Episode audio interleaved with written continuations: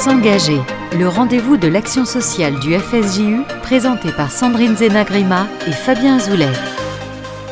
S'engager, l'émission de l'action sociale du FSJU, votre rendez-vous mensuel avec l'action sociale sur ACJ. Bonjour à toutes et à tous.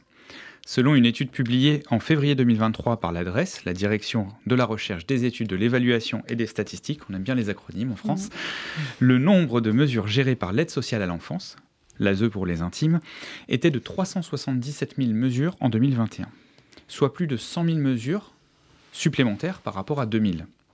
Que recouvrent ces mesures? Pourquoi une telle augmentation? Et surtout, ces mesures couvrent-elles les besoins réels constatés sur le terrain? Vous l'avez compris, l'émission d'aujourd'hui est consacrée à la protection de l'enfance. Et avec moi pour accueillir nos invités, Sandrine Zenagrima. Bonjour Sandrine. Bonjour à tous, merci de nous avoir rejoints. Et euh, merci à nos invités d'être là, des invités de qualité comme à chaque fois. Mais là, on a un petit plus. Exactement. Alors, effectivement, pour mieux saisir, saisir pardon, les enjeux de ce, de ce sujet, nous avons le plaisir d'en parler avec Dominique Versini. Bonjour. Bonjour. Avec euh, Éric Gozlan. Bonjour. Bonjour. Et Angélique Bugeli. Bonjour. Alors, euh, Dominique Versini, je, commence par vous. Euh, vous êtes adjointe à la maire de Paris, chargée des droits de l'enfant et de la protection de l'enfance. Vous avez un parcours politique très engagé, puisque vous avez notamment occupé le poste de secrétaire d'État chargé de la lutte contre la précarité et l'exclusion, ainsi que le poste de défenseur des enfants. Euh, concernant votre engagement associatif, il faut souligner que vous avez été à l'origine de la création du SAMU social, dont vous avez occupé la direction de 1993 à 2002. Beau parcours et merci d'être avec nous. C'est un plaisir. Euh, Angélique Bugeli, vous êtes euh, chef de service au service d'accueil de jour éducatif de la Fondation OPEJ. Euh, vous nous parlerez évidemment de ce service et de votre mission. Vous avez précédemment occupé la fonction d'assistante sociale au service accueil familial de cette même fondation et êtes également passé par les collectivités locales puisque vous avez été référente de parcours à la ville de Rony-sous-Bois et vous avez un parcours universitaire en sciences de l'éducation. Et Éric Gozlan, bonjour. Bonjour. Euh, vous êtes directeur général adjoint de l'OSE, association. Vous avez précédemment été directeur de MEX, Maison d'enfants à caractère social. On va parler beaucoup d'acronymes aujourd'hui. Et directeur du pôle enfance. Vous êtes docteur en psychanalyse et en psychopathologie et êtes notamment expert des questions de traumatisme psychique individuel et collectif. Donc merci à tous trois d'avoir accepté notre invitation. Et je le disais en introduction, euh, l'ASE, l'aide sociale à l'enfance, gère aujourd'hui près de 400 000 mesures, 377 000 disions-nous. Mais euh, l'ASE n'est pas qu'un sigle, pardon. Et je me tourne, pour euh, ma première question vers Dominique Versini. Euh, quel est le rôle de l'ASE Est-ce qu'il y a un rôle de cette aide sociale à l'enfance qui est différencié selon les collectivités territoriales? Est-ce que c'est national? Quel est le rôle des peut-être des départements, des villes? Dans la protection de l'enfance en fait, euh, l'aide sociale à l'enfance est une, la protection de l'enfance est une compétence obligatoire des départements depuis les lois de décentralisation de 1983. Et euh, donc pour être euh, au plus près de, des, des, territoires et des familles concernées. Avant, c'était l'État qui le gérait et les gens disaient, je suis un enfant de la DAS les gens de la rue, par exemple. Mm. Beaucoup ont été, surtout dans les périodes précédentes, euh, des enfants confiés, placés, et qui sortaient assez jeunes et qui disaient Je suis un enfant de la DAS. Et puis avant, il y en avait qui disaient Je suis un enfant de l'assistance publique. Mm. Parce que c'était l'hôpital qui assurait à la fois la mission de soins et la mission d'accueil des plus pauvres. Voilà. Donc euh, aujourd'hui, tous les départements ont cette compétence. Euh, de, euh, d'accueillir, de prendre en charge les enfants qui sont confiés, on va dire placés par décision du juge, mais aussi euh, de euh, la mission qui est prioritaire dans les lois actuelles, qui est d'essayer d'accompagner les familles euh, en maintenant l'enfant lorsqu'il n'y a pas de danger pour lui dans la famille et d'accompagner la famille. C'est ce qu'on appelle des mesures euh, éducatives en milieu ouvert, AEMO. Ou alors, euh, dans le cadre d'un contrat sans passer par le juge, un contrat avec les services sociaux du département, AED, accueil éducatif euh, départemental. Voilà, et il faut dire que Paris, c'est spécial, parce que Paris, c'est une collectivité qui est à la fois une ville et un département. Mais c'est sa partie départementale qui assure euh, la mission de protection d'enfance qu'elle fait avec soit avec des personnels en régie, des fonctionnaires de la ville, mais aussi avec tout un tas d'associations spécialisées en protection d'enfance. Et je salue Éric Gozlan, qui dirige une association historique qui, dans l'histoire de la protection des enfants, a eu différentes phases, euh, depuis l'accueil des orphelins, des guerres, euh, etc. Puis les enfants, euh, voilà, qui étaient, qui ont été protégés pendant la, cette terrible période, et puis ensuite après ces périodes, et puis maintenant les enfants confiés à l'aide sociale à l'enfance, et c'est un, bonheur absolu et permanent de travailler avec des gens comme Eric Gozlan et l'OSE. Mmh. Oui, de toute façon, on a effectivement deux, deux associations, et fondations, bien sûr, bien sûr que, vous connaissez bien puisqu'elles évoluent euh, à la fois quotidienne à Paris, pour moi, mais voilà, à la fois à Paris et en région parisienne, à Paris beaucoup, euh, en particulier. Euh, le l'enjeu, alors effectivement, l'articulation entre les départements, les les associations qui œuvrent sur le terrain. Est-ce que aujourd'hui, par rapport aux évolutions, donc vous avez parlé par rapport à la compétence initiale de l'État transférée au département, est-ce que vous diriez que qu'aujourd'hui, c'est quelque chose qui marche mieux, qui, qui, a, qui a progressé sur justement l'accompagnement, peut-être l'intérêt de l'enfant? En tout cas, c'est ce qui nous guide. Mmh. Après, c'est un sujet multicomplexe, euh, l'aide sociale à l'enfance. Et euh, euh, je dirais que ah, je ne peux pas comparer avec du temps de la DAS, puisque moi, je n'étais pas dans ces fonctions-là. Euh, mais en tout cas, ce que je peux dire, c'est que à Paris, c'est une mission très importante. Euh, ce sont des budgets qui sont les budgets du département, ce ne sont pas des budgets de l'État. L'État vient très à la marge sur des lois, sur des accompagnements, sur des cadrages. Et à Paris, par exemple, c'est un budget de 404 millions d'euros pour, vous avez parlé des 300 et mmh. quelques mille enfants, pour 9000 enfants, dont la moitié, enfin 4800 sont confiés, c'est-à-dire placés dans des familles d'accueil ou dans des, dans des établissements, des foyers de l'aide sociale à l'enfance, des MEX, enfin, il y a différents noms, ou des établissements spécialisés, et environ 4200 qui sont des enfants qui sont accompagnés dans le cadre d'une mesure en milieu ouvert qui est décidée par le juge, et à ce moment-là, euh, une association, euh, comme l'OSE notamment, euh, mais bien d'autres encore, prennent en charge et gèrent en direct avec le juge dans le cadre d'un financement qui est celui du département. Alors, euh, je me tourne justement vers, euh, vers Eric Gozlan. Euh, donc c'est, vous, vous, nous reparlerez évidemment de l'OSE en deuxième partie d'émission, mais aujourd'hui, quand le juge ou dans le cadre d'un contrat entre la famille et les travailleurs sociaux, une, un enfant ou une fratrie arrive dans les services de l'OSE, qu'est-ce qui va définir que vous allez plutôt privilégier un service de placement familial, une, un placement en établissement ou autre? Alors c'est une très très bonne question. C'est vrai que c'est une question qu'on se pose, qu'on se pose à chaque fois. C'est vraiment du cas par cas. Et euh, ce qui va orienter la décision, d'abord, c'est le magistrat. C'est le magistrat qui va décider euh, s'il euh, s'agit d'un accueil collectif ou d'un accueil individuel en, famille d'accueil. Et il va le faire à partir des évaluations qui auront été faites par le département la plupart du temps. Euh, et euh, à partir du, travail des, travailleurs sociaux qui auront évalué la situation de l'enfant et de sa famille. Donc, comme l'a dit Dominique Versini, euh, il est dans la loi mentionné qu'on doit d'abord rechercher des solutions les plus proches de l'enfant, de son environnement, et donc on recherche toujours à maintenir l'enfant dans son milieu familial. Cependant, lorsqu'il y a des situations de danger euh, avéré, il est nécessaire de séparer l'enfant de son environnement, au moins euh, temporairement, pour euh, permettre un, épanouissement, une reprise de son épanouissement ou de son éducation dans un établissement ou dans une famille d'accueil. Donc ça se fait de manière concertée avec les, donc soit, les, soit les magistrats, soit les associations, et dans l'intérêt de, de l'enfant. ça, se fait toujours de manière concertée et c'est toujours dans l'intérêt supérieur de l'enfant. D'accord, très bien. Alors justement, cette notion d'intérêt supérieur de l'enfant, on va, on va en parler. Je me tourne vers, euh, vers, euh, vers Angélique. Euh, Angélique, vous, donc vous dirigez ce service d'accueil de jour éducatif. Mmh. Vous allez nous en, nous en parler. Qu'est-ce que c'est qu'un service d'accueil de jour éducatif? Puis on a parlé de mesures éducatives. Mmh. quand il y a justement une mesure éducative, qu'est-ce que c'est que rechercher l'intérêt supérieur de l'enfant? Euh, alors, d'abord, pour répondre sur le, service d'accueil de jour éducatif, c'est vrai que c'est un dispositif qui est plus récent que d'autres mesures type AED ou AEMO, euh, qui date de la loi de 2007 euh, et qui avait, qui a du coup pour objectif de, prévenir au maximum bah, le placement de l'enfant en essayant de travailler vraiment dans une approche globale avec la famille. le lien avec la, famille est vraiment important.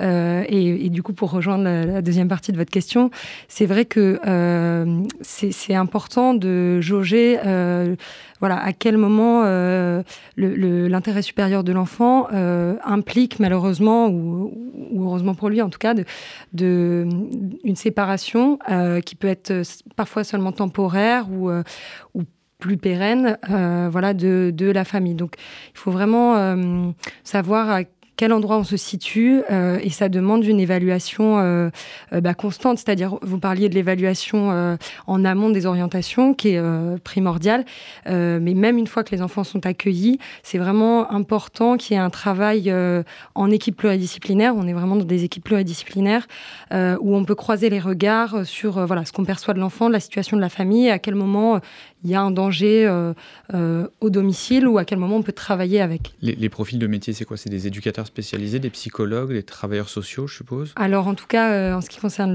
le, sage du, du 10e, on est sur une majorité d'éducateurs et d'éducatrices spécialisés.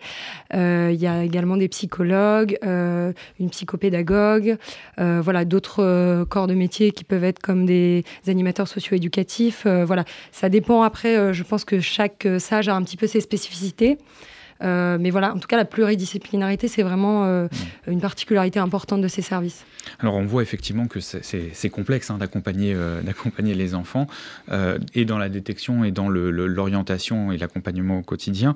À à Paris, puisqu'on va parler plus mmh. particulièrement de Paris, puisqu'on a la chance d'avoir euh, l'adjointe à la maire de Paris sur ces questions, euh, et que vous êtes euh, représentant de l'association qui œuvrait également à Paris. je vois, Sandrine, que vous avez devant vous un, un, livret assez complet sur, les, sur les, dispositifs existants à Paris. Oui, parce qu'en fait, des dispositifs, il y en a beaucoup. Hein. Il y a les dispositifs de, de, de prévention, les mesures éducatives, les services d'accueil de jour, les établissements en place familial. Et puis, grâce à votre collaboratrice, à toute votre équipe et moi qui est derrière moi, vous arrivez à sortir ce document qui est essentiel pour nous, puisqu'il nous permet, et pour, et pour tous, il nous permet d'avoir euh, une cartographie des établissements de prévention, euh, thématique par thématique. Vous pouvez nous en parler un petit peu, Dominique? Oui. Euh, écoutez, en fait, il y a une grande variété, de, comme vous l'avez dit, de, de prise en charge des enfants. Et d'ailleurs, par exemple, vous avez parlé des mesures éducatives en milieu ouvert qui mhm. sont une priorité pour les juges de plus en plus. Euh, de même qu'il parle aussi beaucoup des placements à domicile, qui est un sujet un peu mhm. plus, peut-être qu'Éric voudrait y revenir, un sujet un peu plus euh, enfin, spécial, puisque l'enfant est placé au domicile. Donc c'est encore avec une, Quoi, une, tutelle parentale ou euh, c'est-à-dire non avec des, éducateurs. Des éducateurs qui sont, c'est plutôt en expérimentation, on va dire, mais les juges des enfants, par exemple, souhaite vraiment, c'est-à-dire que la tendance, c'est vraiment qu'on essaye d'intervenir le plus en amont. Mm. Mais en fait, il faudrait intervenir le plus en amont, en amont, en amont. Mm. C'est et c'est ça qui est en amont même des décisions de justice, c'est-à-dire mm. en aidant les familles les plus en difficulté, à condition de pouvoir les repérer, à condition de savoir de qui on parle. On fait Parce qu'on repère souvent euh, les milieux un peu en difficulté, un peu précaires, et dans les beaux quartiers, euh, on repère souvent quand il est trop tard. Mhm. Et donc, c'est quand même euh, assez complexe. Alors, il y a une centaine euh, d'établissements et de services à Paris. Alors, il y a des maisons d'enfants à caractère social, c'est, on peut dire des, foyers, enfin, mhm. plus simplement. Il y a des services de milieu ouvert, c'est-à-dire des SAF. par exemple, des familles, nous avons des familles d'accueil mais c'est un vrai, euh, un vrai sujet parce qu'il y a de moins en moins de personnes qui euh, choisissent ce métier. Euh, de famille d'accueil, c'est-à-dire qu'on accueille des enfants à domicile. C'est un métier, c'est bien de le préciser. C'est un métier, il est rémunéré, les personnes sont agréées après des visites par la PMI, etc. Et vraiment, je peux lancer un appel. Hein. si des gens ont mhm. envie d'accueilir des enfants, on est tous preneurs. Je pense aussi bien l'oser que la ville. je, me permets toute une évaluation. Du coup, comment, enfin, si je, je, veux être famille d'accueil, il oui. euh, faut que j'aille sur un site en particulier pour candidater. Sur le site de la ville de Paris, par exemple, euh, ou contacter l'OSE si on a plus. Oui, sur le site de euh, l'OSE, c'est bien mm. aussi. Et sur le, le, site de l'OSE, de toute façon, C'est pour, les, pour les enfants, c'est pour les mmh. enfants qui sont confiés. Voilà. Et donc, à ce moment-là, elles sont agréées, les enfants sont accueillis au domicile avec les autres enfants de la famille, parfois avec deux ou trois, elles peuvent avoir plusieurs agréments, ça dépend. Mais dans Paris, on en a de moins en moins, parce que les gens ont des appartements petits, et c'est pourquoi on a de plus en plus de familles d'accueil euh, autour de Paris, dans les départements euh, limitrophes. On essaye que ce soit le moins loin possible. Et c'est un sujet parce que du coup, les visites des parents sont un peu plus complexes. Si par exemple un enfant est dans Lyon, il faut aller le voir euh, à Sens. Quoi. C'est, pas si simple. Voilà. Euh, donc, euh, voilà, il y a des, voilà, donc les, les services d'accueil familiaux, là, les services de, de milieu ouvert, là, sont des associations. L'OSE en fait partie, vous aussi. qui, qui appliquent les mesures demandées par les juges d'accompagner des enfants qui restent dans leur famille, mais pour lequel il faut pouvoir accompagner les parents dans leur rôle éducatif et parental et voir comment l'enfant euh, se débrouille dans tout ça. Euh. donc là, c'est un rôle très fin et très. Et le juge décide du nombre de fois où les éducateurs doivent passer. Voilà, bon, je ne vais pas tout monopoliser. Euh, non, mais ce qu'on peut, peut, dire, c'est que également, euh, euh, au-delà des, types de, de, réponses, il y a aussi quelques chiffres qui sont intéressants. Et vous l'avez dit en mm. introduction, hein, près de 9000 mesures sur, sur, Paris, dont une moitié en mesure de placement et l'autre moitié en mesure, en mesure éducative en milieu ouvert. les, les, Aujourd'hui, l'accueil d'enfants donc euh, placés par, euh, par l'ASE. Euh, vous disiez c'est c'est un métier, les gens sont rémunérés quand ils sont famille d'accueil. quelles sont, quelles sont les, les, compétences ou en tout cas les, les attentes que l'ASE formule à l'encontre de, ces, de ces familles d'accueil? Je vais laisser Eric répondre là, parce que... Bah, ce qu'on recherche avant tout, c'est un milieu qui soit enfin, un, milieu, un milieu familial, qui puisse accueillir l'enfant et lui permettre de, s'épanouir et de euh, le, mieux possible. Donc euh, d'avoir une scolarité euh, normale, si possible, d'avoir des amis, d'être entouré chaleureusement et aussi accompagné. Donc il y a tout un accompagnement psychoéducatif qui est proposé aussi par une équipe qui accompagne l'assistant familial et sa famille dans l'accueil de l'enfant, parce que ce sont souvent des situations qui sont très lourdes, des situations euh, où les parents ont des troubles mentaux parfois, ou euh, sont absents pour différentes raisons, et il y a nécessité vraiment de, prendre en compte toutes les dimensions de la vie de l'enfant et l'accompagner dans, toutes ces dimensions.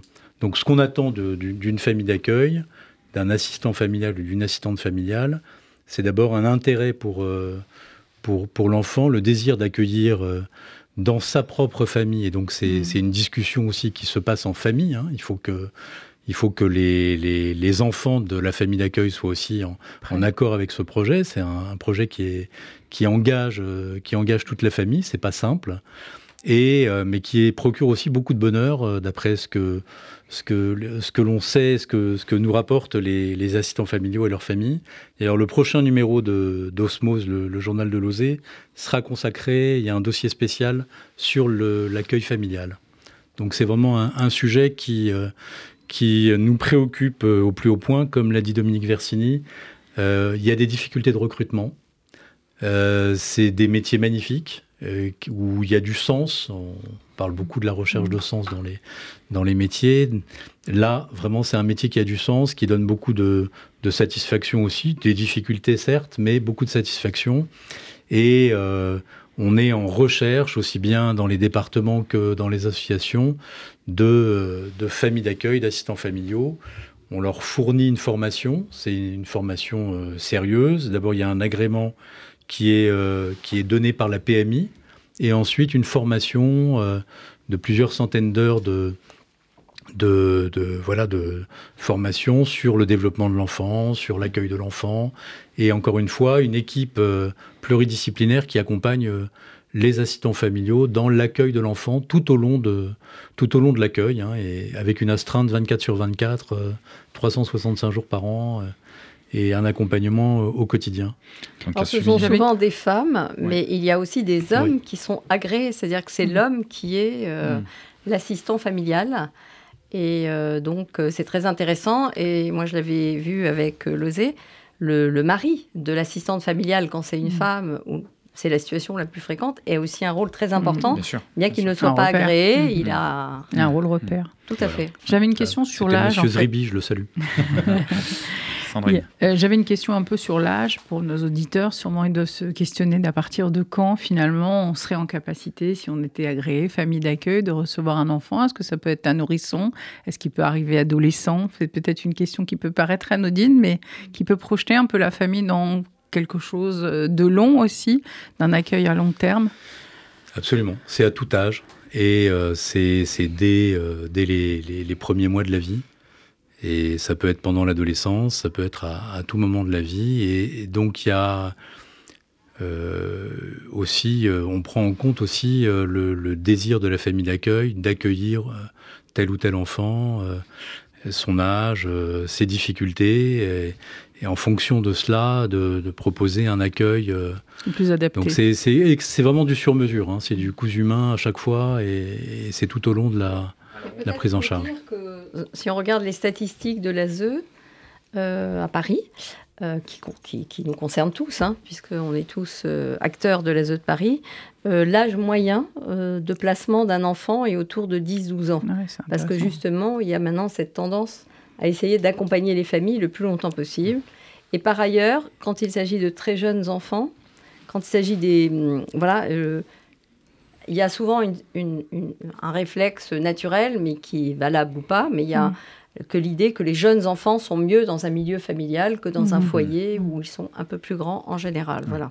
Alors, on va, on va marquer une première pause dans, cette émission. Juste avant, je rappelle quand même que si jamais vous souhaitez, ou n'aviez pas pensé, mais qu'au au cours de cette émission, vous pensez peut-être à, à candidater pour devenir famille d'accueil, vous pouvez le faire par exemple sur le site de l'OSE, osé-france.org, euh, ou sur le site de la mairie de Paris, paris.fr, je suppose. Donc n'hésitez pas, euh, visiblement, il y a des besoins pour pouvoir accueillir euh, des enfants. Et on marque une première pause avec Avishai Cohen, Remembering.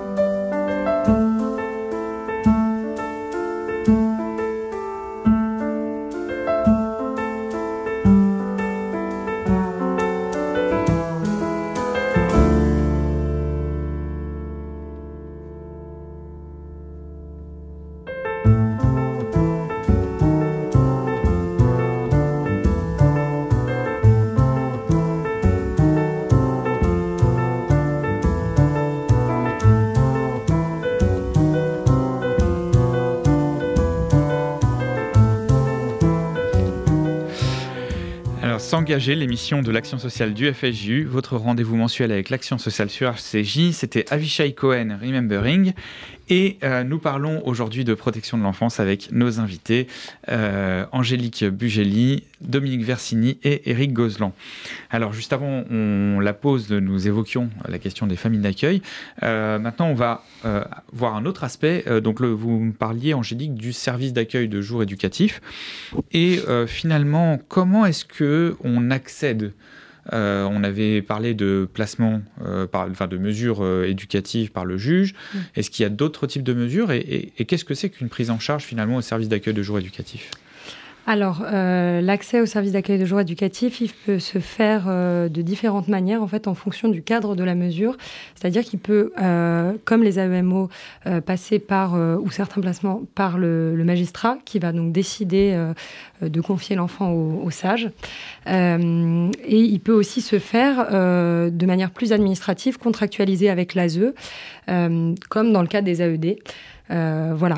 Et donc là, les parents sont euh, d'accord pour signer un contrat avec euh, le SAGE sur une mesure de généralement six mois de départ et puis qui peut être renouvelée ensuite. voilà. Et puis sur le, comment ils arrivent. Généralement, alors c'est vrai qu'il y a une, grosse, grosse partie des signalements, une majorité en fait, hein, qui provient des écoles parce que c'est là que les enfants manifestent le plus de choses et qu'ils ils peuvent alerter les professionnels. Euh, donc il y a des services sociaux euh, dans les écoles implantés hein, en faveur des élèves, euh, mais ils peuvent aussi venir les signalements de n'importe quel citoyen hein, qui repérerait quelque chose. et puis après, voilà, il y a d'autres services alors de prévention comme les PMI par exemple qui accueillent les tout petits et vraiment, voilà, des services de soins, tout, tout, service en fait qui rencontre des, enfants peut repérer des éléments inquiétants et donc euh, euh, faire une information préoccupante voilà, qui remonte à, à l'ASE. voilà, ça c'est un peu un des, un des parcours pour arriver. Et puis ensuite, une fois que les familles et les enfants sont accueillis au SAGE. alors là, ce qu'on essaye, nous, de faire, que ce soit dans le cadre de mesures judiciaires, donc plus contraintes, ou euh, administrative. On essaye toujours d'afficher la même bienveillance euh, euh, et, le même accueil aux familles et aux enfants parce que ben, c'est des, mesures qui peuvent effrayer. parfois, ça a été fait plus ou moins sous la contrainte, euh, avec potentiellement la menace d'un placement. Euh, donc euh, voilà, c'est des choses dont on tient compte pour essayer de d'apaiser, voilà, d'apaiser, de, de, faire en sorte que chacun soit un peu plus tranquille sur et, et, leur expliquer qu'on va travailler vraiment avec eux, que ce soit avec les enfants ou avec les parents. L'idée, c'est vraiment de co-construire un projet qu'on réinterroge régulièrement à chaque renouvellement de mesures. Euh, donc tous les six mois ou tous les ans, généralement dans le cadre de, des saisies des magistrats. Et, euh, et, voilà, donc on construit avec l'enfant qui est également concerté hein, et avec le parent sur euh, du coup le type d'intervention qu'on va mener et puis le sens qu'on y met, quels sont les besoins, quelles sont les ressources. On s'appuie énormément sur les ressources des uns et des autres. et voilà, donc on, tisse au fur et à mesure quelque chose vraiment du, cas par cas là encore. Hein. on a les moyens de le faire parce que euh, c'est euh, dans les services d'accueil de jour éducatif, les professionnels ont des, ont des files actives, si je peux dire comme ça, euh, euh, beaucoup moins élevées que dans d'autres services éducatifs. Euh, en moyenne, dans les services d'AED ou d'AEMO, je crois que les professionnels accompagnent 25 enfants à peu près. Hein. au SAGE, on, est à 6 enfants par éducateur en moyenne. Ça peut monter un petit peu, mais voilà. Donc évidemment, on, a beaucoup plus de temps pour ben, penser l'accompagnement et puis le mettre en œuvre. Donc on peut voir par exemple les enfants plusieurs fois par semaine mmh. et les parents, que ce soit euh, les éducateurs, les psychologues. Voilà, donc ça permet vraiment un accompagnement de proximité euh, et, très contenant. Quoi. Euh, et comment on parle, si on parlait juste tout à l'heure de l'intérêt de l'enfant, comment est-ce qu'on on parvient dans la mesure du possible, à respecter ses aspirations, que ce soit en termes de régime alimentaire, de fêtes religieuses, pour prendre cet exemple-là, euh, ou même euh, simplement, euh, vous disiez tout à l'heure en mm. famille d'accueil que malheureusement, il n'y en avait pas forcément beaucoup à Paris à cause des appartements petits, etc. De, de, vouloir rester dans le même lieu de scolarisation par rapport aux amis, etc. Comment, comment ça s'organise tout ça? Ça, c'est vraiment un sujet parce que euh, si l'enfant euh, est orienté en famille d'accueil, comme il y a très peu de familles d'accueil à Paris, de moins en moins, pour des raisons liées à l'espace et aussi euh, bah, au fait que j'espère qu'après cette émission, beaucoup de gens vont, vont, vouloir s'orienter vers cela. Donc, ils sont en général placés en dehors de Paris. De préférence dans les départements limitrophes, mais voilà, de la petite ou grande couronne Île-de-France, mais au-delà de l'Île-de-France. Voilà, donc là, ils changent d'école. Hein. Hmm. C'est un sujet, il y a des ruptures pour l'enfant. Donc la question de l'aspiration, enfin du projet individualisé, on va essayer de le respecter dans la mesure du possible. Ah mais c'est pas toujours facile de pouvoir répondre aux attentes euh, individuelles, je suppose. Hmm. Ah, les assos font le maximum. oui. Et puis parfois, il y a des indications aussi d'éloignement. Hmm. C'est-à-dire que c'est plutôt intéressant pour l'enfant d'être un peu éloigné de son milieu familial s'il est euh, pathogène. Et sur, les, sur, les, sur les aspirations euh, affinitaires, identitaires, religieuses, spirituelles, comment ça fonctionne? Eh bien, ça fonctionne bien. doute là-dessus. ça fonctionne bien, c'est un, un, grand débat. Euh, un grand débat qui dure depuis des, des décennies euh, autour de l'accueil, euh, l'accueil en famille d'accueil. Bon, l'OSE est le seul, euh, la seule association communautaire qui propose un, accueil familial. Donc, il y a qui, voilà, qui, est habilité à gérer un, service d'accueil familial, de placement familial. Donc, le principe, c'est de respecter l'identité et la culture de, chaque enfant qui nous est confié, en respect de ce que veulent les parents, puisque les parents exercent toujours l'autorité parentale.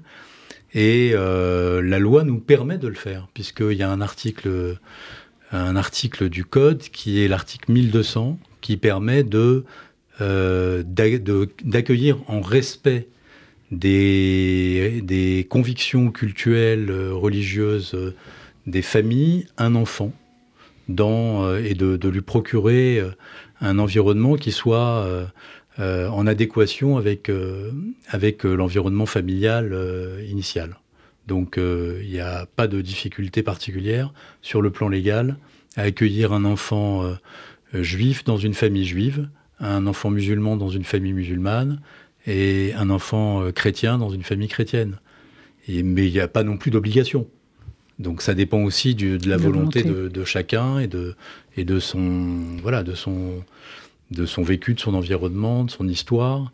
Mais on est très attentif à, ces questions-là. Mmh, mmh. Très très attentif. Et, le département, euh, et en particulier le département de Paris, nous permet tout à fait euh, d'assurer la cache-route, de, d'accueillir euh, les enfants en respect de leurs convictions des convictions religieuses des parents et sans qu'il y ait de rupture justement mmh. dans, dans leur histoire. C'est le, le, principe de l'OSE, c'est le principe aussi de mmh. l'OPEJ, c'est comme ça qu'on travaille. Et d'ailleurs, c'est dans la convention, c'est issu de la Convention internationale des droits de l'enfant qui dit que l'enfant a le droit d'avoir euh, son opinion de pensée, mmh.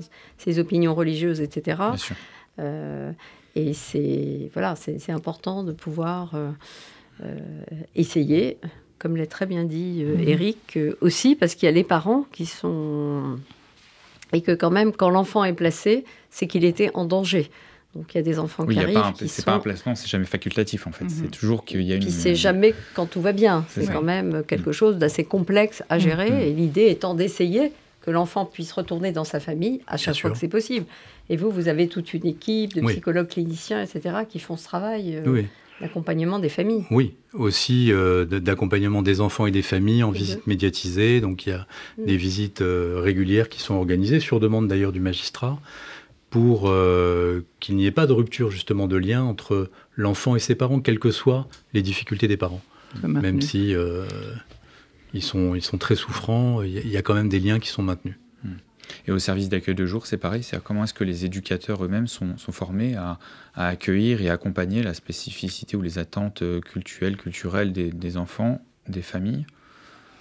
Alors, euh, je dirais qu'au-delà de leur formation euh, initiale, ils sont formés par les familles et les enfants eux-mêmes, en fait, euh, qui, euh, bah, qui arrivent avec euh, ce bagage multiculturel, culturel, et qui, bah, qui eux-mêmes nous apprennent beaucoup. Et donc, simplement en étant à, l'écoute d'eux, de leurs convictions, et voilà. Dans les services d'accueil de jour, c'est vrai que les contraintes se, se, posent moins que dans des lieux d'hébergement. Mais voilà, ça fait quand même partie des, choses qu'on tient à respecter, parce qu'en effet, voilà, c'est l'identité de l'enfant compte, et y compris à travers les convictions culturelles et religieuses pour avoir visité les, maisons de l'Opège, hein, que ce soit à Rueil ou voilà, euh, on a, on a eu la chance d'avoir aussi des artistes qui sont venus dans le cadre de la Tzedaka. Mhm. Et ce qui était fort pour eux, c'est de voir qu'effectivement, ce petit monde vivait ensemble plutôt bien. Mhm. Puis quand c'était euh, Rosh Hashanah, on faisait Rosh Hashanah. Mhm, puis quand c'était euh, une, autre, une autre fête, l'Aïd, c'était l'Aïd. Et que tout ça se vivait finalement, somme tout assez bien. Euh, sans obligation bien sûr, mais en respectant l'identité de l'enfant dans ce qu'il est euh, intrinsèquement, et dire que c'était possible de, vivre ça ensemble. C'était vraiment, euh, c'est toujours pour, pour moi et pour les gens qui viennent dans la maison d'enfants, on sent la bienveillance et on sent aussi cette attention toute particulière de, de, respecter jusqu'à là ce qu'est l'enfant. Mm suivant ses choix et la choix de la famille, comme vous disiez. C'est même, euh, je vous rejoins tout à fait, c'est même euh, porteur et enrichissant pour les enfants eux-mêmes qui se retrouvent euh, bah, mélangés en fait, alors que dans, leur quotidien, avant ça, ils l'auraient pas forcément été. Et voilà, il y a des rencontres qui sont possibles qui n'auraient pas nécessairement été en, dehors de ces lieux. Mm. Mm. Oui. Donc, euh, effectivement, c'est une, manière aussi d'un apprentissage du vivre ensemble euh, qui fait que quand on est peut-être dans une, quand on est dans une maison d'enfants ou quand on est dans un service euh, d'accueil, on, est, on est confronté aussi à la diversité et dans la continuité peut-être d'un parcours républicain à l'école. Mhm. voilà. alors, si, justement, si on parle de prévention, on parle d'école.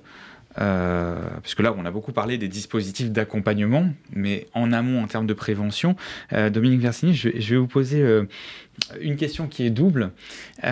c'est premièrement, est, qu'est-ce qu'on fait en termes, qu'est-ce qui existe en termes de prévention et qu'est-ce que, par exemple, la mairie de Paris, sur quel dispositif s'engage la mairie de Paris pour, pour la prévention Et puis, en termes de financement, parce que j'ai quand même le sentiment que quand vous évoquiez 404 millions d'euros sur la mairie de Paris, euh, engagés sur la protection de l'enfance.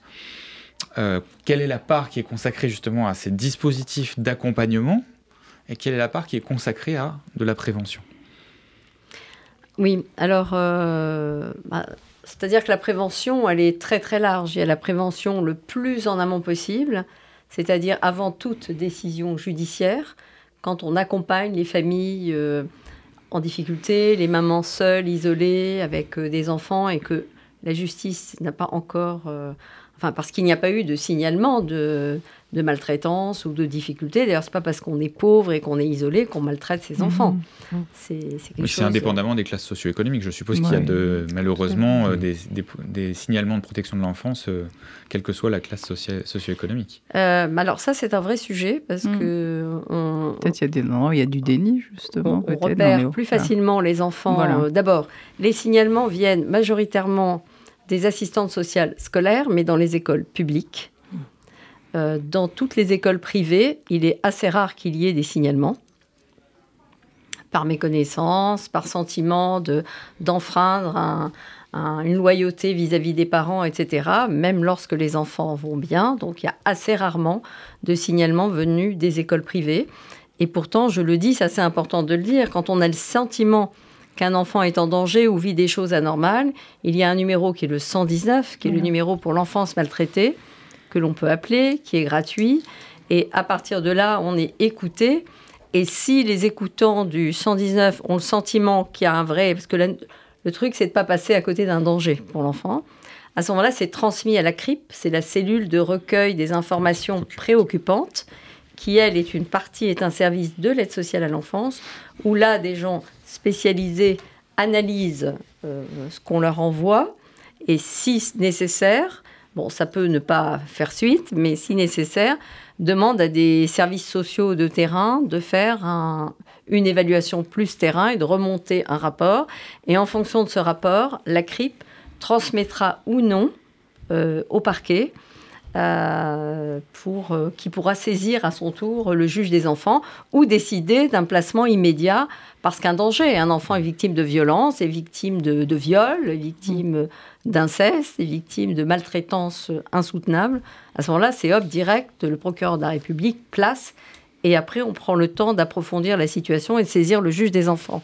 Bon, je mesure combien c'est très compliqué mhm. comme système, mais bon, c'est comme ça, on fait avec. Et si, on revient sur la question de la prévention à proprement parler Alors il y a toutes les aides que nous faisons auprès des familles les plus pauvres. À Paris, on est quand même très très engagé sur toutes les questions de solidarité dont j'avais la charge dans le mandat précédent, en plus de l'ASE, et donc accompagner les familles les plus en difficulté sur l'alimentation, sur beaucoup de choses, tous les services sociaux, etc. c'est voilà, donc euh, il y a tout un, tous les services sociaux qui sont quand même assez renforcés et qui ont un regard plus particulier sur les familles les plus en difficulté, parce qu'il faut aider les familles à ne pas euh, chuter parce que voilà, ce n'est pas parce qu'on est seul et etc. qu'on peut être maltraitant, mais le fait d'être de cumuler trop de difficultés peut amener à, à être malgré, maltraitant même malgré soi, c'est-à-dire à, une maman qui va être toute seule et qui va faire des ménages à l'autre bout de l'île de France à 5 heures du matin ou à après 20h et 21h et pendant ce temps les enfants sont seuls c'est un sujet parce qu'elle n'a pas les moyens de payer quelqu'un pour euh, s'en occuper. Mmh. Mmh. Donc, vous voyez, c'est des, des, maltraitances aussi de survie parfois. c'est des problématiques qui sont multifactorielles, qui, qui allient à la fois des questions de précarité, des questions liées parfois à des troubles psychiques aussi. Des, euh, Et d'ailleurs, dans les mesures AED, euh, les mesures contrat entre le département et la famille, il y a aussi la possibilité d'aider par des allocations spécifiques, d'aider à trouver euh, une garde pour les enfants, mhm. etc., d'aider à, faire qu'il n'y aura pas de maltraitance qui se développera par euh, incurie. Et c'est pour mhm. ça que les enfants placés à 80, 80%, 90% vivent dans des milieux quand même extrêmement précaires et que dans les autres, ce n'est pas qu'il n'y a pas de maltraitance, mais qu'il y a des moyens qui permettent d'avoir des nounous, des grands-parents, etc. Et donc euh, aussi de réduire euh, un certain nombre de choses ou de les voir le plus tard possible. Très bien. Mais écoutez, on va marquer une deuxième pause dans cette émission avec euh, Colette Mani et nous enchaînerons avec la présentation des associations de Lozé et de Lopège.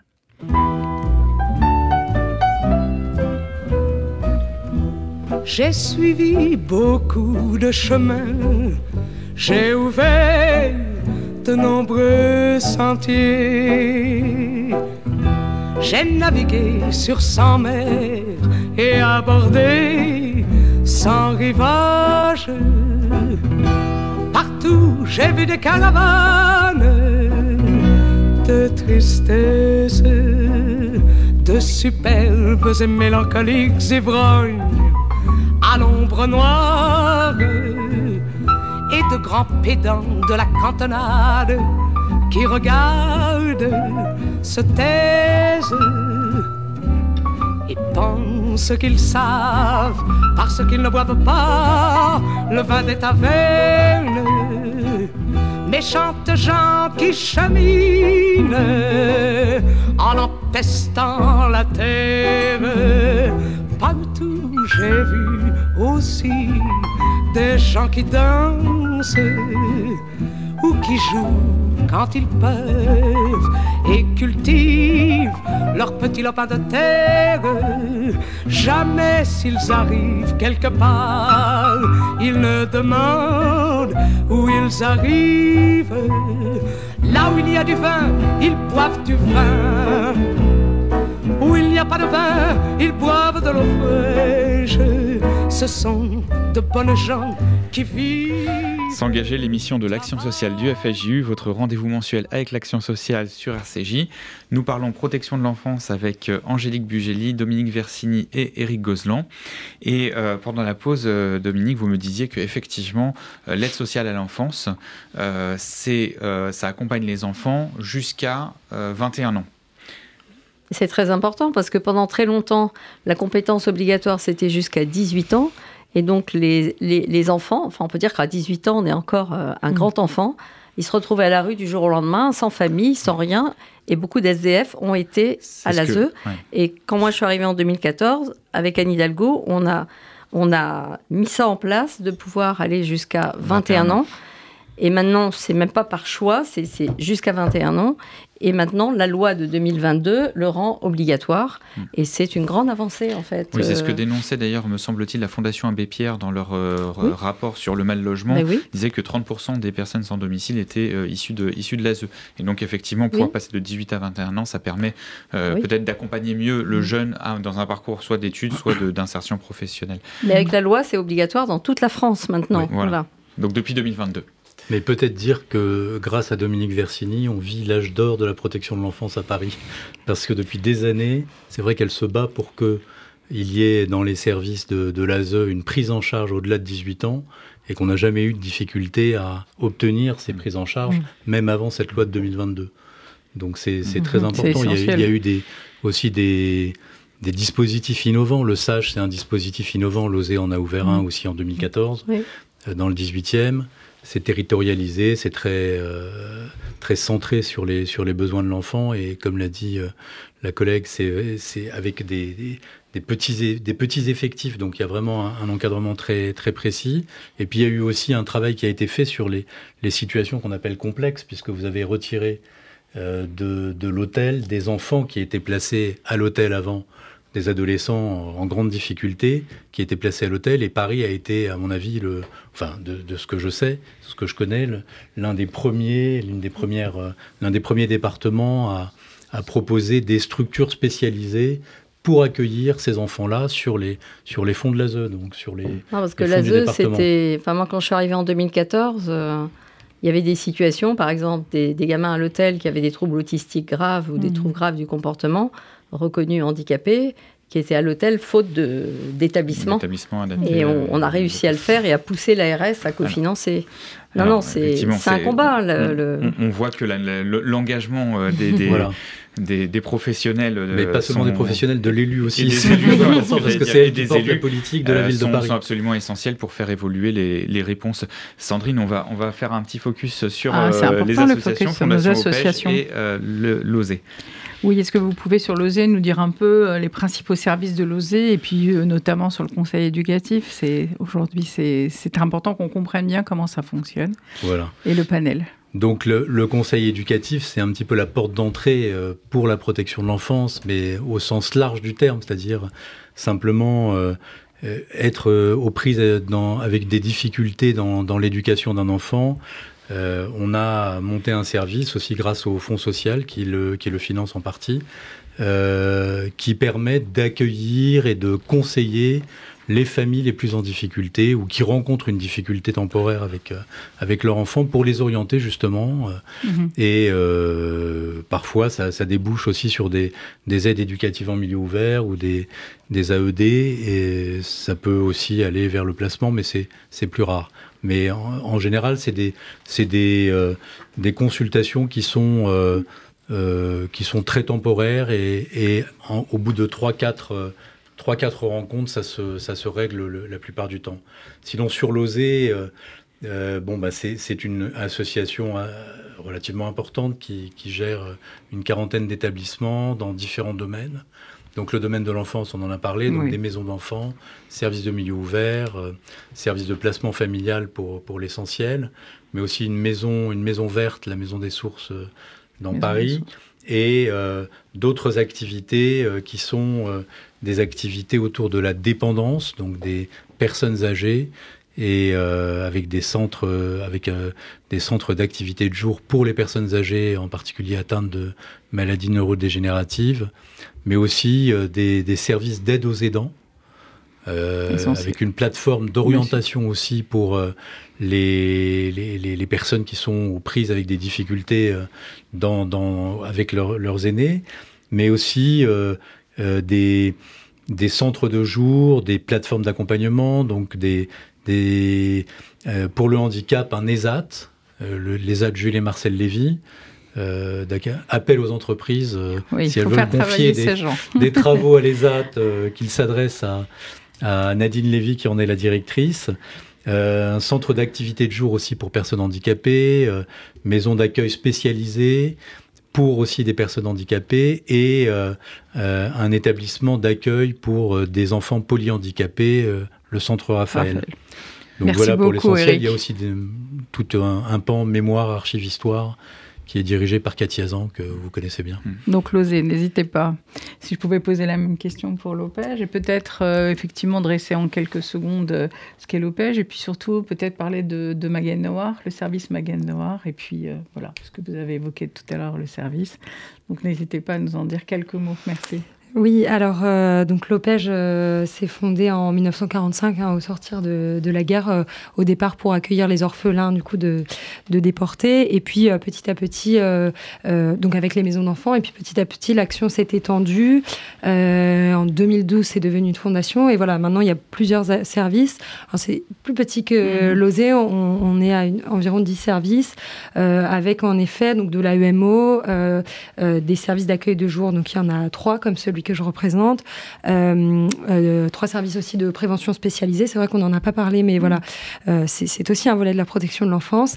et puis voilà, donc on a aussi la Maison des familles et des cultures qui a différents dispositifs.